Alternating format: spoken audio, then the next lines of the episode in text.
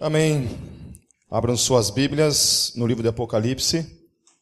Hoje, finalmente, nós vamos encerrar o assunto escatologia. Nós vamos tratar da, da última visão, que é a sétima visão, ok? E realmente hoje, se não me engano, é a décima sexta pregação acerca de escatologia. Se alguém está chegando hoje pegando o final de tudo isso, seria muito bom depois você entrar no, no site do Metalcast e ouvir todas as a série de pregações, desde a primeira parte até chegar onde chegou. Porque talvez você, pegando o final de tudo isso, sairá daqui discordando do que a gente vai concluir nessa noite. Sem ouvir as demais pregações, é impossível que você tome uma conclusão, ok? A não ser que realmente você já compartilhe dessa visão que eu vou tratar nessa noite, que é a verdadeira. Certo? Então, finalmente, hoje, eu vou tratar do texto que é o fundamento para a visão pré-milenista. Certo? Então, os pré-milenistas, eles leem toda a teologia sistemática que envolve a escatologia do ponto de vista desse texto. Então, os demais textos da Bíblia que se falam, que se fala acerca de escatologia, são interpretados à luz desse texto e, portanto, daí nasce o pré-milenismo. OK? Sem esse texto não existe pré-milenismo em nenhuma outra parte da Bíblia sem esse texto. Ok? Então, assim, segundo o conceito dos teólogos pré-milenistas, você deve ler a Bíblia tendo esse texto em mente. Ou seja, você tem que ler o Apocalipse tendo esse capítulo em mente. Então, quando você lê passagens de Jesus falando sobre o fim do mundo, palavra de Paulo, de Pedro, de Judas e até mesmo de Daniel, você precisa ler todos esses textos à luz desse texto do capítulo 20. Então, por mais que os outros textos falem o contrário do que ele está dizendo, no sentido é, literal dele, você precisa interpretar ele à luz dele, segundo os pré-milenistas. Eu quero dizer que isso para mim é um absurdo. Dá uma de Boris aqui. Isso é um absurdo. Isso é uma vergonha. Ok? Você não pode ler aquilo que é absolutamente claro na palavra em toda a literatura sinótica dos três primeiros evangelhos, mais o evangelho de João que é ainda mais explícito. Depois você chega em Paulo que é altamente explícito, Judas, Pedro e Daniel, e então você simplesmente pegar tudo aquilo que você entendeu nele e agora você esquece tudo que você entendeu e você vai ter que adaptar a essa visão aqui. Então nós vamos tratar essa visão segundo tudo aquilo que a gente já estudou, que a gente já viu. OK? Até agora nós vimos que existe somente uma vinda. Uma vinda. Quando Jesus vem, acontece o quê? O arrebatamento para o encontro nas nuvens, e em seguida acontece o quê? O julgamento, o juízo.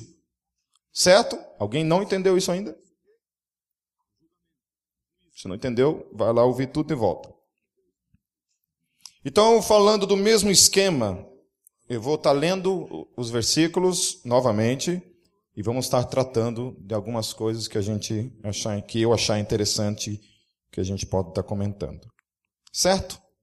Então, não vou voltar novamente a tratar de simbolismo, não vou voltar novamente a citar toda a literatura neotestamentária que fala acerca de uma única ressurreição, de uma única volta, de um único juízo, sem essa história de mil anos literais. Não, vou, não voltarei a tratar a respeito disso. Então, Apocalipse 20, versículo 1 em diante, diz assim: E vi descer do céu um anjo que tinha a chave do abismo e uma grande cadeia na sua mão.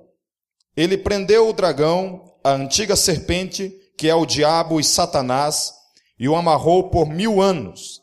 Lançou-o no abismo, o qual fechou e selou sobre ele, para que não enganasse mais as nações, até que os mil anos se completassem. Depois disto é necessário que ele seja solto por um pouco de tempo. Senhor Jesus, mais uma vez nós pedimos a iluminação do Teu Santo Espírito sobre o nosso entendimento, Senhor, para compreender a mensagem dessa carta maravilhosa. Essa carta revelada ao Teu apóstolo, Senhor, e trazida como esperança, como consolo para a Tua igreja. Por isso, Senhor, fale ao coração de todos nós, para a glória do Teu nome, Senhor. Amém. Então o texto ele está falando a respeito de um de uma visão onde se vê um anjo prendendo Satanás durante um tempo de mil anos.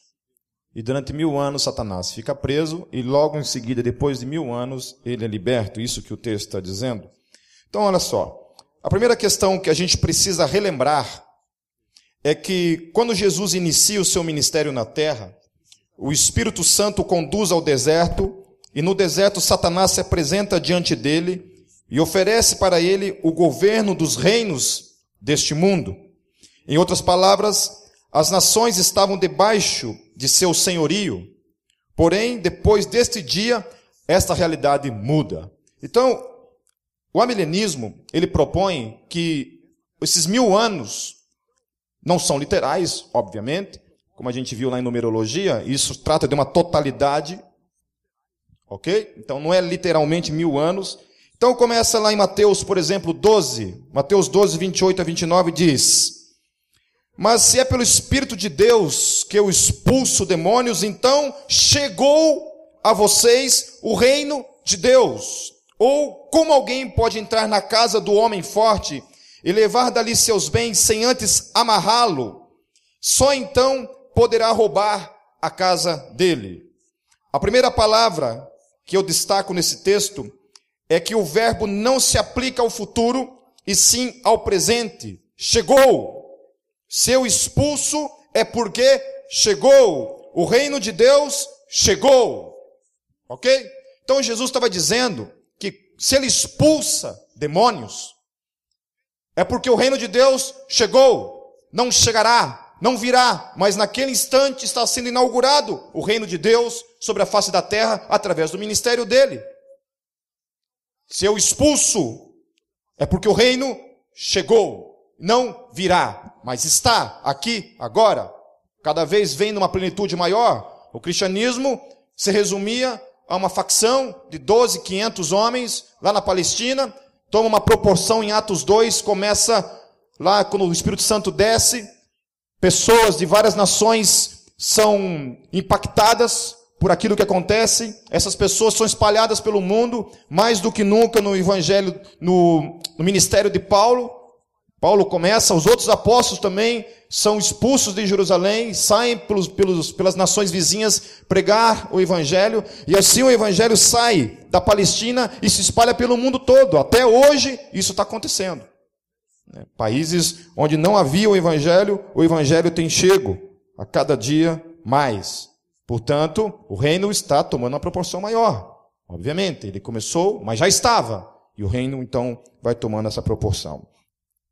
A segunda palavra nesse texto é amarrado, que vocês gostam de falar bastante, né? Está amarrado, né? A segunda palavra é amarrado, que é a mesma palavra no grego em Apocalipse 20, 2.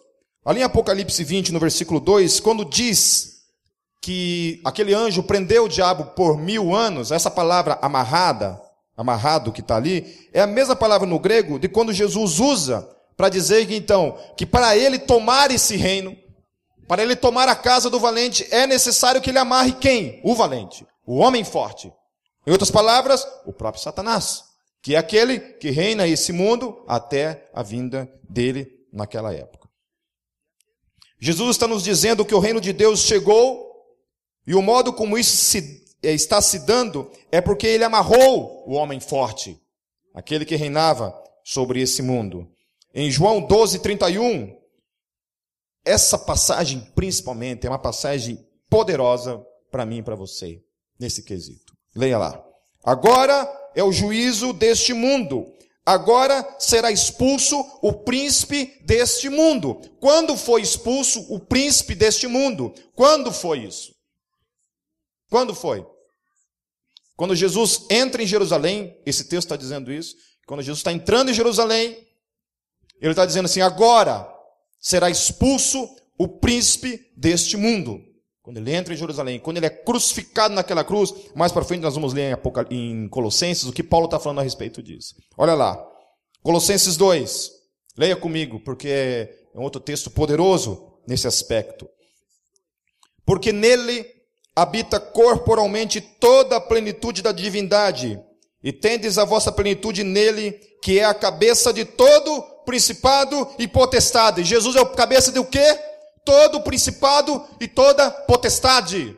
Não está falando de anjos apenas, mas de anjos, demônios, arcanjos, o Lúcifer, qualquer coisa, o Beuzeba, né? O Ozzy, céu capiroto. que mais? Janho, o cão, o Zinf, Cramunhão,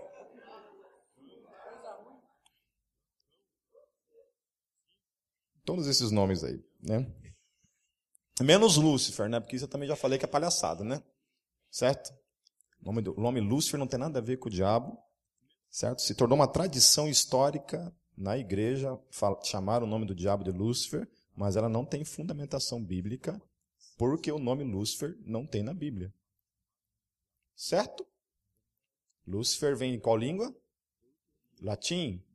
Luciferium, no grego não existe Lúcifer e nem no hebraico. Logo, nem no data show não tem, né? Certo? Beleza? Depois vocês escutam a pregação retrasada, sei lá qual foi, que eu tratei a respeito dessa questão do nome Lúcifer, que é erradamente dada ao diabo. Então tá lá. Ele é a cabeça de todo o principado potestade, no qual fostes circuncidados com a circuncisão não feita por mãos, no despojado no corpo da carne, a saber, a circuncisão de Cristo, tendo sido sepultados com ele no batismo, sepultados, fala, sepultados. Repita comigo, nós fomos sepultados em Cristo Jesus. Amém? Quando você se batiza, você está dizendo, estou sendo sepultado. Quando a gente afoga você ali, em outras palavras, é isso. Você está morrendo, filho do Maego, para esse mundo. Morrendo para essa vida de pecado, de perversão, de sem vergonhice. Amém? Continuando, além de ser sepultado com ele no batismo, olha o que fala o texto, no qual também fostes ressuscitados. Repita, ressuscitados. Repita comigo, nós fomos ressuscitados em Cristo Jesus. Amém? Então você foi ou será? Foi. Fomos. Vocês foi. Certo? Nós nós foi. Certo? Fomos ressuscitados em Cristo Jesus. Obviamente que também seremos, como eu falei, o reino está, está vindo e virá. Ok? Veio, está vindo e virá, melhor dizendo. Conjuguei dois no mesmo verbo, não dá nada. Veio, está vindo e virá. Nós ressuscitamos em Cristo Jesus, mas também ressuscitaremos em Cristo Jesus lá no futuro. O que que ressuscitou em Cristo Jesus? Nós estamos mortos em nossos delitos e nossos pecados, e em Cristo Jesus nós fomos ressurretos. Amém? para uma nova vida. Alguém aqui está morto ainda? Se está em Cristo, não. Se está morto é porque está no capeta ainda. Está no Oz ainda. Precisa se libertar. Ok? No qual também fostes ressuscitados pela fé no poder de Deus, que o ressuscitou dentre os mortos E a vós, quando estáveis mortos nos vossos delitos e na circuncisão da vossa carne, vos vivificou juntamente com ele, porque você estava morto, perdoando-nos todos os delitos, e agora, e havendo riscado o escrito de dívida que havia contra nós nas suas ordenanças, o qual nos era contrário, removeu-o do meio de nós, cravando-o na cruz, e tendo despojado os principados e potestades, os exibiu publicamente, deles triunfou na mesma cruz. Amém? Aplauda o Senhor Jesus por isso.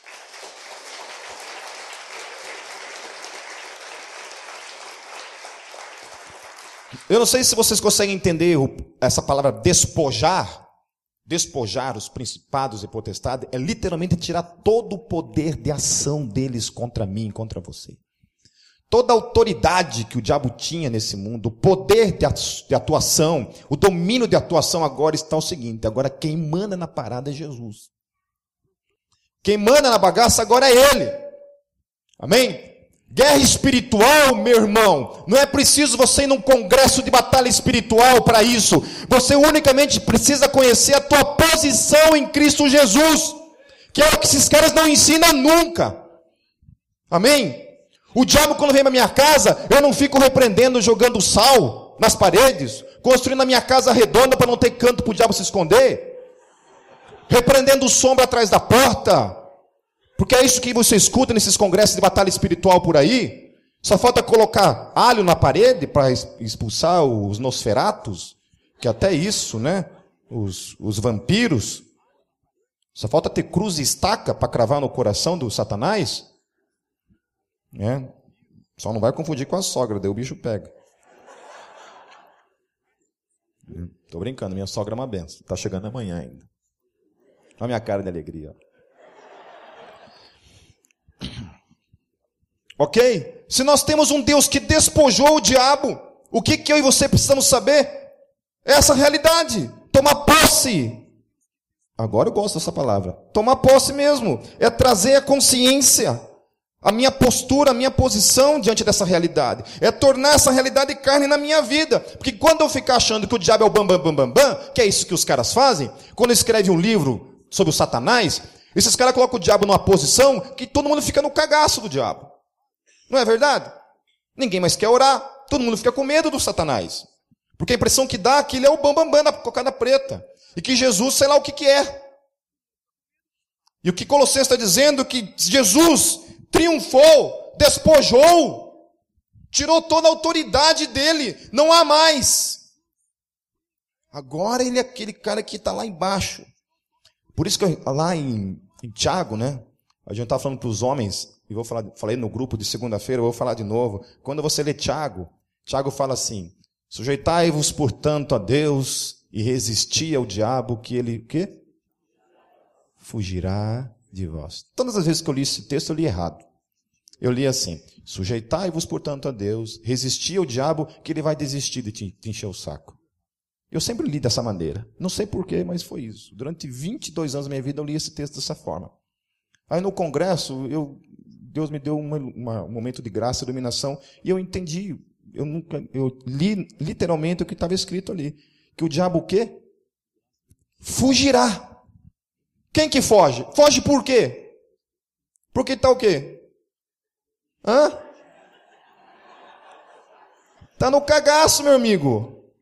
Amém? O diabo quer mesmo é que crente tenha medo do poder dele.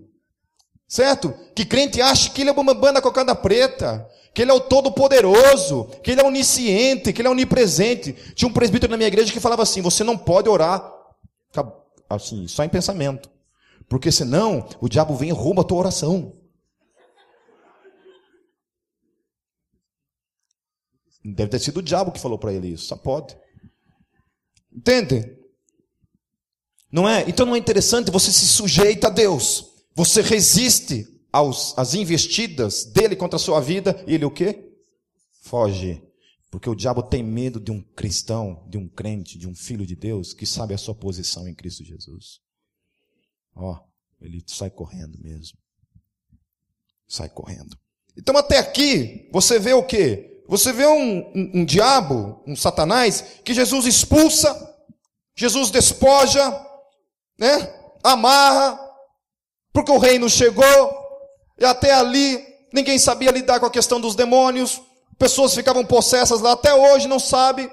Tem um programa que passa, acho que é na Discovery, sei lá onde passa, que é, se chama-se Casas Mal Assombradas. Como é que é, Rose? Você que assiste também? Assombrações, né? Então, eu não sei por que eu assisto, porque depois eu fico num cagaço, mas tudo bem.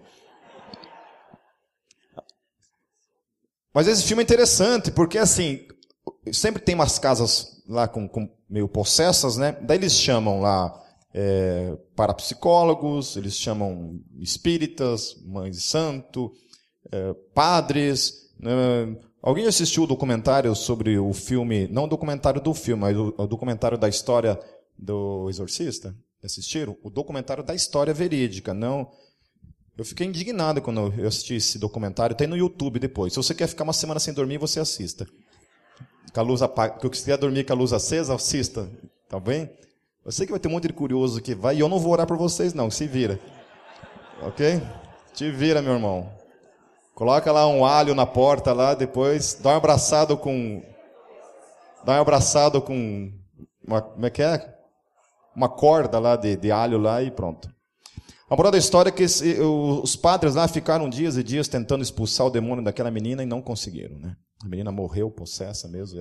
É, é muito triste. É, é inexplicável aquilo. Né? É, mas então o que aparece é isso: as pessoas vão lá, os parapsicólogos vão lá, fazem negociação com, com os demônios e umas coisas esquisitas. E tem uns que não saem mesmo. As pessoas têm que vender a casa e ir embora. Aliás, quando consegue vender, né? Porque ninguém quer comprar. Certo? E vai embora. Bom, voltando à questão aqui, lá em Hebreus 2 diz: Portanto, visto como os filhos são participantes comuns de carne e sangue, também ele semelhantemente participou das mesmas coisas, para que pela morte derrotasse aquele que tinha o poder da morte, isto é, o diabo, e livrasse todos aqueles que com medo da morte estavam por toda a vida sujeitos à escravidão. O que, que Jesus fez com a sua morte? Derrotou quem? O diabo. Então vai ser amarrado, vai ser derrotado ou já está derrotado?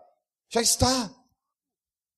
Lógico que um dia virá uma plenitude onde todo o, domínio, o, o que resta será em definitivo desfeito. Né? Em 1 João 3,8, lemos que para isso o Filho de Deus se manifestou para destruir as obras do diabo. Quando Jesus começa o ministério dele, então, as hostes do inferno se sujeitam ao seu senhorio, e a igreja adquire a herança do poder que há no nome dele, dessa mesma autoridade. Por isso que aquele que tem Cristo tem a autoridade, a mesma autoridade que estava em Cristo Jesus, está sobre mim, sobre você, sobre todos os demônios. Por isso que o diabo, ó, porque quando você descobre essa verdade sobre a tua vida, Satanás sai correndo. Foge. Foge, literalmente. Ele adora esses congressos de batalha espiritual. Porque todo mundo sai de lá, não consegue dormir durante os três meses. Ao invés de fazer um congresso sobre fundamentação bíblica, né? Base bíblica. Sabe? A gente fica aprendendo coisa de demônio. Nome de demônio, porque se não falar o nome dele, ele não sai. Ele fica brabinho. Ele fica emburrado que nem uma mula e não sai. Tem que falar o nome dele, tem que negociar com ele. Tem que fazer a oração certa. Tem uns caras que saem pela cidade e jogam sal nas fontes da cidade. Coitado dos peixes, deve ficar indignado. Deve ser umas bolinhas assim, quando estoura assim, filha de uma égua, né? Vai jogar sal na tua mãe, né? Jogar sal nas fontes, né? amarrar os valentes aí. Fico pensando, Jesus, né? Tem uns caras que fazem xixi na, na porta dos, do centro de Macumba e unção do leão, do cachorro, sei lá do que. Acho que Deus faz assim na hora, assim. Ai, que vergonha. Que vergonha. A polícia podia pegar um cara desse, né? Prender É... Alguém pode argumentar, mas como fica então a batalha do Armagedon? Tudo aquilo que Apocalipse diz. Ou como fica Satanás sendo lançado no Geena, no juízo final? Vamos reler o texto e observe o que diz no final do texto. Ele prendeu o dragão, a antiga serpente, que é o diabo e Satanás, e o amarrou por mil anos, e lançou-o no abismo, o qual fechou e selou sobre ele, para que não enganasse mais as nações até que os mil anos se completassem. Depois disso, é necessário que ele seja solto por um pouco de tempo. Então, o que a palavra está dizendo é que depois disso tudo, no final dos tempos, sim, haverá um momento em que o domínio, talvez numa dimensão um pouco maior, será liberada para a ação dele.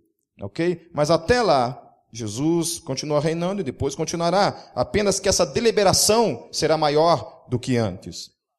Logo, Satanás será solto por um pouco de tempo. Isto confirma as duas coisas: que ele está amarrado e que será solto novamente para finalmente ser lançado no Geena. Ok?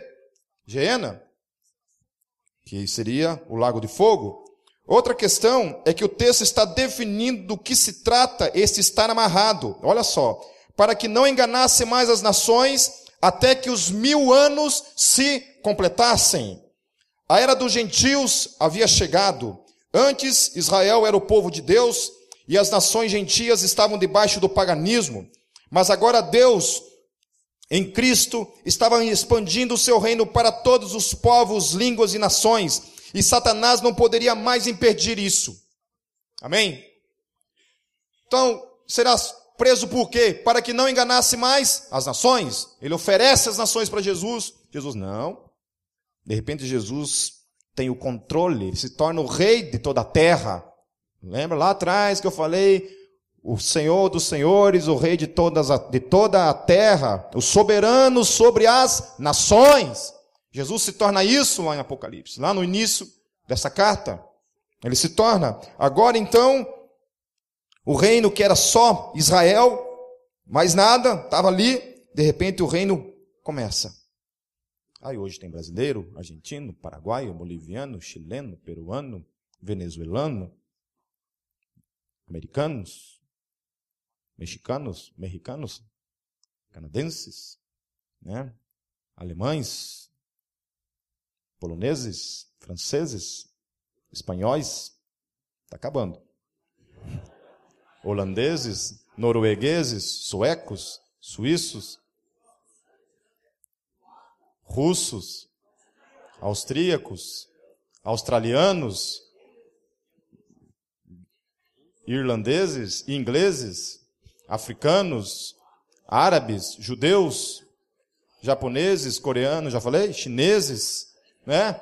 Não é interessante isso? Hein? Não é maravilhoso isso? Que antigamente Yahvé era o Deus de Israel e agora ele é o Deus de todas essas nações sobre a face da terra, amém? Satanás não pode mais impedir isso. A partir de Cristo, ele não pode mais impedir isso, ele é preso e o seu domínio sobre as nações é resgatado por Cristo. Agora pertence a Ele. E agora o reino começa a ser expandido e tomar conta de todas as nações sobre a face da terra. Em todas as nações desse mundo existe uma igreja. Por mais que seja clandestina, subterrânea, numa casa, no meio da floresta, existe uma igreja. Glorificando o único Deus. Amém? Em Atos 2,17, o Espírito desce sobre os discípulos e estes começam a falar diversas línguas gentias, inaugurando então o tempo dos gentios. Versículo 4: Então vi uns tronos, e aos que se assentaram sobre eles foi dado o poder de julgar, e vi as almas daqueles que foram degolados por causa do testemunho de Jesus e da palavra de Deus e que não adoraram a besta nem a sua imagem, e não receberam o sinal na fronte nem nas mãos, e reviveram e reinaram com Cristo durante mil anos. Mas os outros mortos não reviveram até que os mil anos se completassem. Esta é a primeira ressurreição. Quando foi a primeira ressurreição? Em Cristo. Esta é a primeira ressurreição, quando nós fomos revividos em Cristo Jesus. Nós estávamos mortos e nós fomos revividos nele. Bem-aventurado e santo é aquele que tem parte na primeira ressurreição. Na primeira. Porque se eu e você não ressuscitamos, nós estamos mortos ainda. Todos aqueles que um dia nasceram em Cristo Jesus ressuscitaram de suas vidas na morte. Estavam mortos. Vidas na morte, sei lá o que isso significa. Sobre esses não tem poder a segunda morte, mas serão os sacerdotes de Deus e de Cristo e reinarão com ele durante os mil anos. A pergunta é: quando ocorreu a primeira ressurreição? Olha lá em Efésios 2, 5 a 6. Estando nós mortos em nossos delitos, nos deu vida juntamente com Cristo, pela graça sois salvos, e juntamente com Ele nos ressuscitou e nos fez assentar nos lugares celestiais em Cristo Jesus. Duas questões ligadas a esse texto. Primeira, nos ressuscitou em Cristo. Segundo, nos fez assentar aonde? Você não está sentado em, Cristo Jesus? Está ou não está? Ou não está? Se está sentado, está sentado no quê? Numa cadeira? Num banquinho? Num pedaço de cepo? Numa corda? Está sentado aonde? Aonde você está sentado em Cristo Jesus? Num trono. Quem senta em trono está fazendo o quê? Reinando. Amém? Nós reinamos ou não reinamos em Cristo Jesus? Reinamos ou não?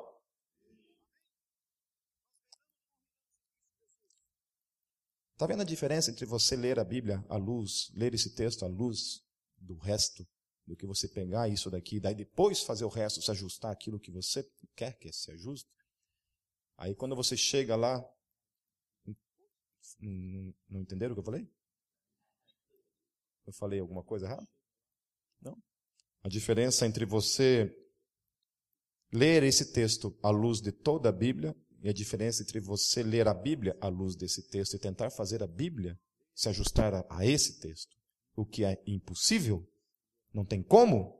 Você precisa fazer um malabarismo violento em toda a Bíblia para fazer ela dizer aquilo que você, esse texto está dizendo. Porque na verdade esse texto não está dizendo aquilo que ele está achando que está dizendo.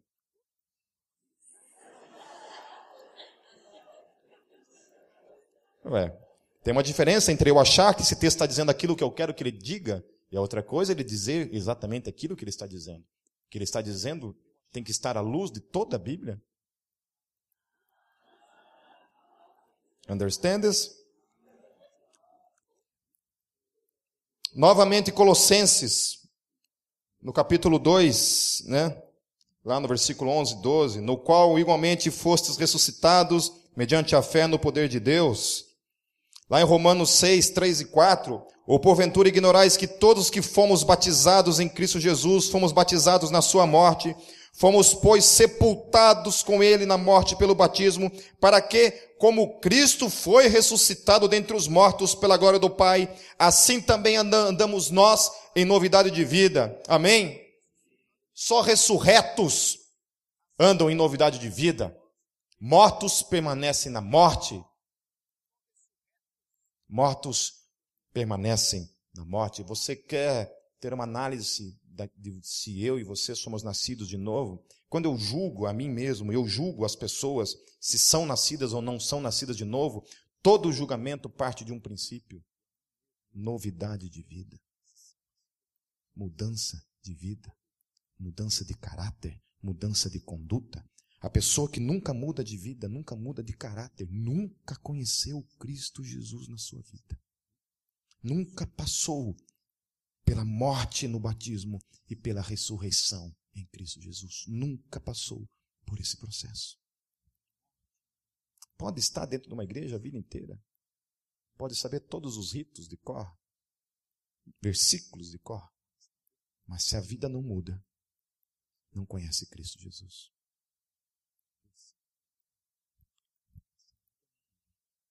Portanto, além disso, além disso, existe a primeira ressurreição e existe também a segunda ressurreição. A primeira ressurreição ocorre em Cristo no ato da conversão.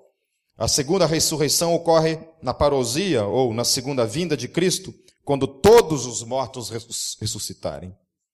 Versículo 7.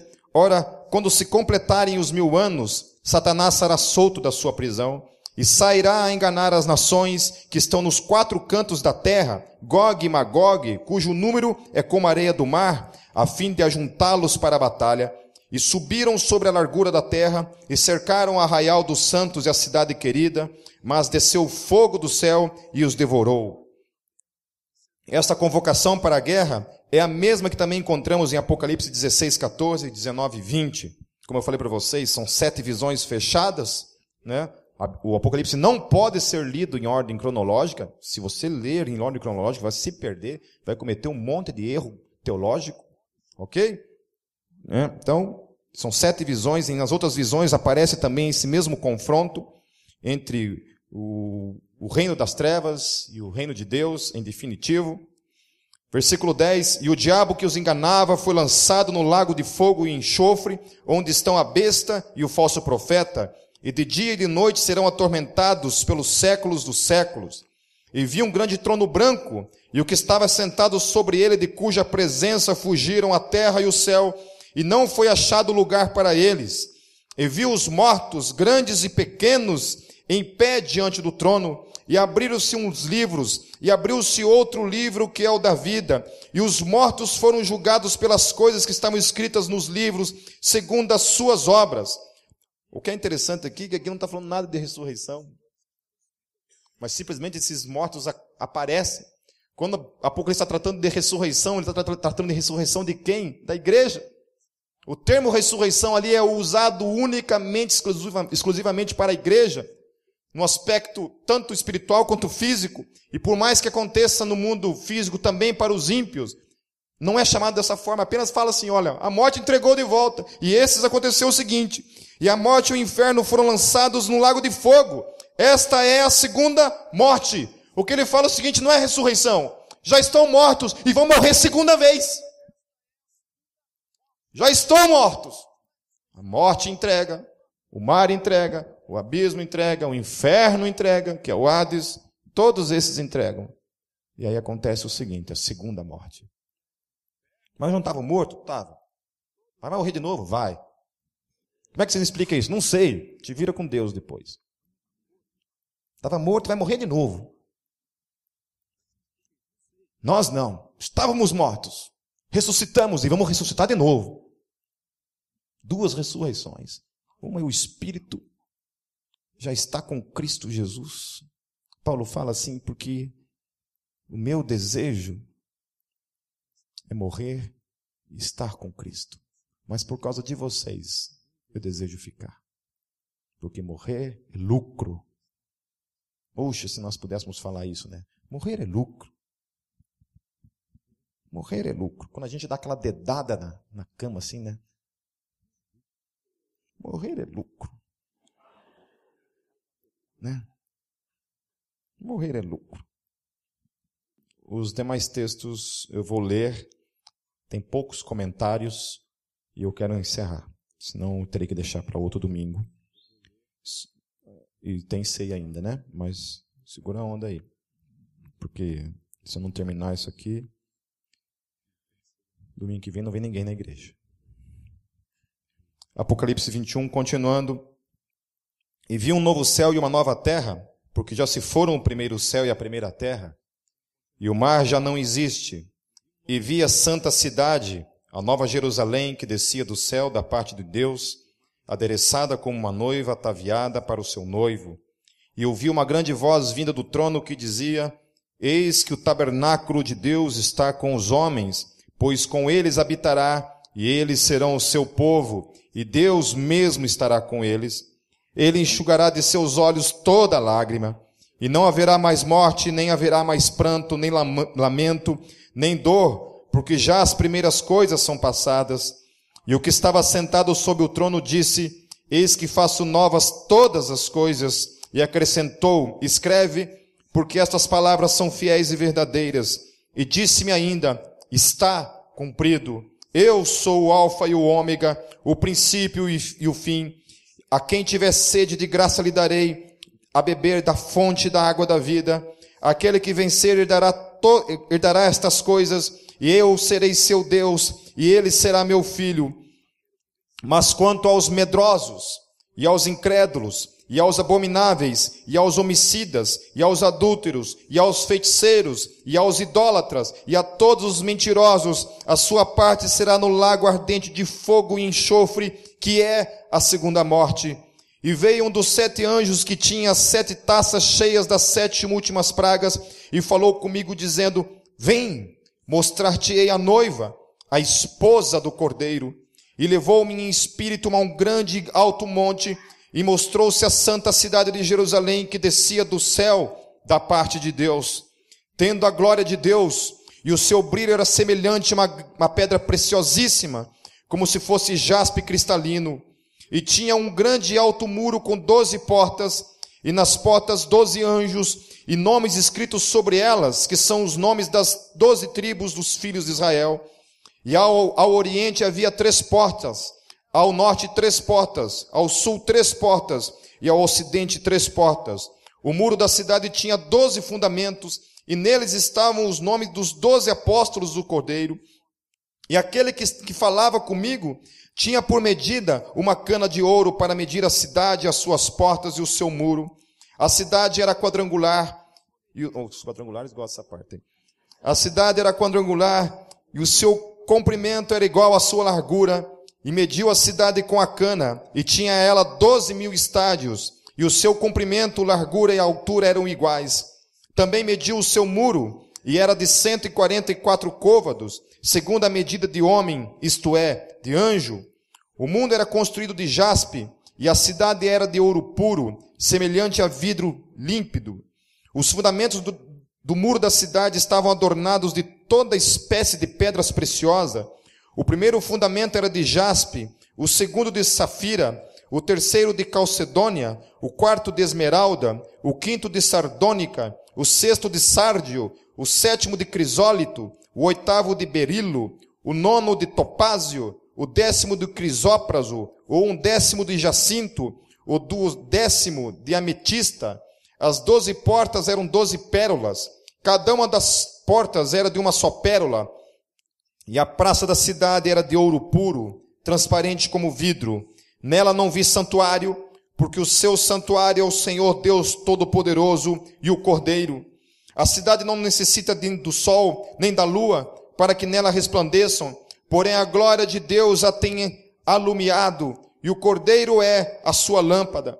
As nações andarão à sua luz, e os reis da terra trarão para ela a sua glória. As suas portas não se fecharão de dia, de noite, ali não haverá. E, ela, e a ela trarão a glória e a honra das nações, e não entrará nela coisa alguma impura, nem o que pratica abominação ou mentira, mas somente os que estão escritos no livro da vida do Cordeiro.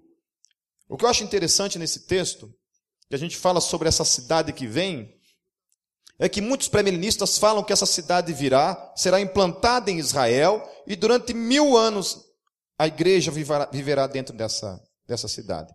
Mas o capítulo anterior não falou que o diabo foi lançado no lago de fogo, que os mortos foram lançados no lago de fogo?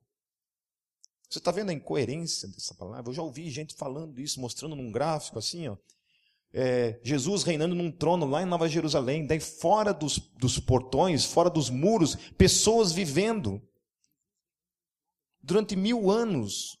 Depois o diabo é solto, depois existe uma guerra. Mas, meu Deus do céu, que incoerência é essa? Se o próprio texto está falando que tudo já acabou, e agora sim a nova Jerusalém se manifesta, agora sim ela vem, agora sim ela está. Capítulo 22, para encerrar. E mostrou-me o rio da água da vida, claro como o cristal que procedia do trono de Deus e do Cordeiro. No meio da sua praça e de ambos os lados do rio estava a árvore da vida, que produz doze frutos, dando o seu fruto de mês em mês. E as folhas da árvore são para a cura das nações. Ali não haverá jamais maldição. Nela estará o trono de Deus e do Cordeiro. Eu acho tremendo que o tempo todo está falando o trono de Deus e do Cordeiro, o trono de Deus e do Cordeiro. E eu não entendo o que os testemunhos de Jeová fazem com esse texto. Eu não entendo como Mormons faz com esse texto. Eu não entendo com gente que tem a cara de pau de dizer que Jesus não é Deus quando lê esse texto. E o pior de tudo é que eles querem provar que Jesus não é Deus usando a Bíblia.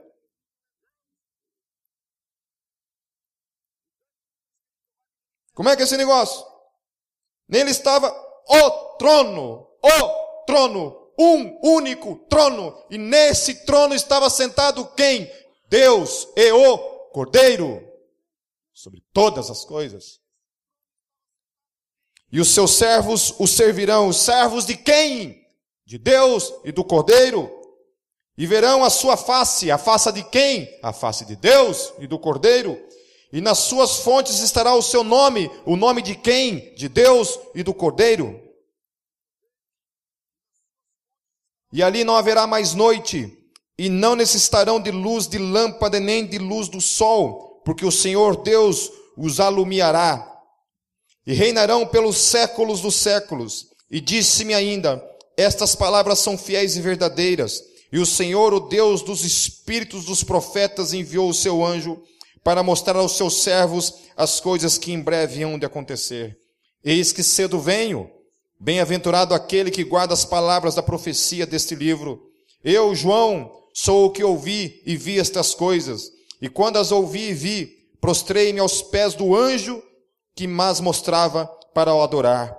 Mas ele me disse: Olha, não faças tal, porque eu sou conservo teu e de teus irmãos os profetas e dos, dos que guardam as palavras deste livro.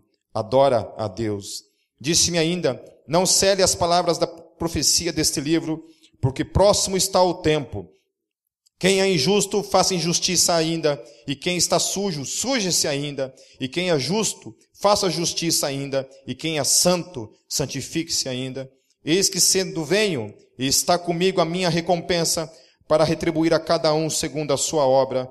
Eu sou o Alfa e o Ômega, o primeiro e o derradeiro, o princípio e o fim. Bem-aventurados aqueles que lavam as suas vestes no sangue do Cordeiro, para que também, para que tenham direito à árvore da vida e possam entrar na cidade pelas portas. Ficarão de fora os cães, os feiticeiros, os adúlteros, os homicidas, os idólatras e todo o que ama a prática, a mentira. Eu, Jesus, enviei o meu anjo para vos testificar estas coisas a favor das igrejas. Eu sou a raiz e a geração de Davi. Eu, eu a resplandecente estrela da manhã, no latim, Luciferium. E o Espírito e a noiva disse, dizem, vem. E quem ouve, diga, vem. E quem tem sede, venha. E quem quiser, receba, quem quiser receba de graça a água da vida. Eu testifico a todo aquele que ouvir a palavra da, da profecia deste livro. Se alguém lhes acrescentar alguma coisa, Deus lhes acrescentará as pragas que estão escritas neste livro. Há um, uma leitura errada que às vezes a gente escuta de pessoas que falam que não pode acrescentar nada na Bíblia por causa desse texto. Mas esse texto está falando sobre Apocalipse. Ok? Eu não estou dizendo que você tem que acrescentar alguma coisa na Bíblia. Não é isso. Mas estou dizendo que usar esse texto para dizer que você não pode acrescentar nada na Bíblia está errado. Porque não é isso que o texto está falando. O texto está falando que você não pode acrescentar nada ao livro do Apocalipse. Ok? Então, se você fala isso aí, não fala. Beleza? Certo? Porque está errado. E se alguém tirar qualquer coisa das palavras do livro dessa profecia, Deus lhe tirará a sua parte da árvore da vida e da cidade santa que estão descritas neste livro. Aquele que testifica estas coisas diz: Certamente cedo venho. Amém. Vem, Senhor Jesus. A graça do Senhor Jesus seja com todos. Amém. Então é o seguinte, vocês já aprenderam que não tem segunda chance? Que não teremos sete anos de segunda chance? Que hora que esse céu se abrir, meu irmão, se eu e você não estivermos preparados como eleitos dele, ninguém vai ficar. Pode certeza que aqui ninguém vai ficar. Uns vão subir e outros serão lançados no lago de fogo. Crente que fica esperando, achando que vai haver um arrebatamento secreto, que depois de sete anos, né, os judeus vão pregar o evangelho durante esses sete anos, o Espírito Santo será tirado da terra. Não sei como é que eles vão convencer alguém, porque se o, se, se o Espírito Santo não convence, um judeu vai convencer alguém do quê? Hum? E depois de sete anos, então Jesus volta. Conversinha fiada é essa. O que nós vimos nessas 16 pregações é que essa teologia chamada pré-milenismo uma furada. Ela não tem base bíblica, ela é uma distorção bíblica, literalmente. Que vocês precisam reaprender a ler a Bíblia. Então tá lá. Então amanhã eu vou passar para vocês, além de passar alguns, alguns links para vocês estudarem mais, porque como eu falei, você trabalhar escatologia nos cultos, você não tem como, né? Ficar trabalhando cada palavra, cada simbologia, é muita coisa. Eu ficaria aqui uns três anos falando só sobre escatologia. Certo? Então não, não se tem tempo para isso. Mas está lá.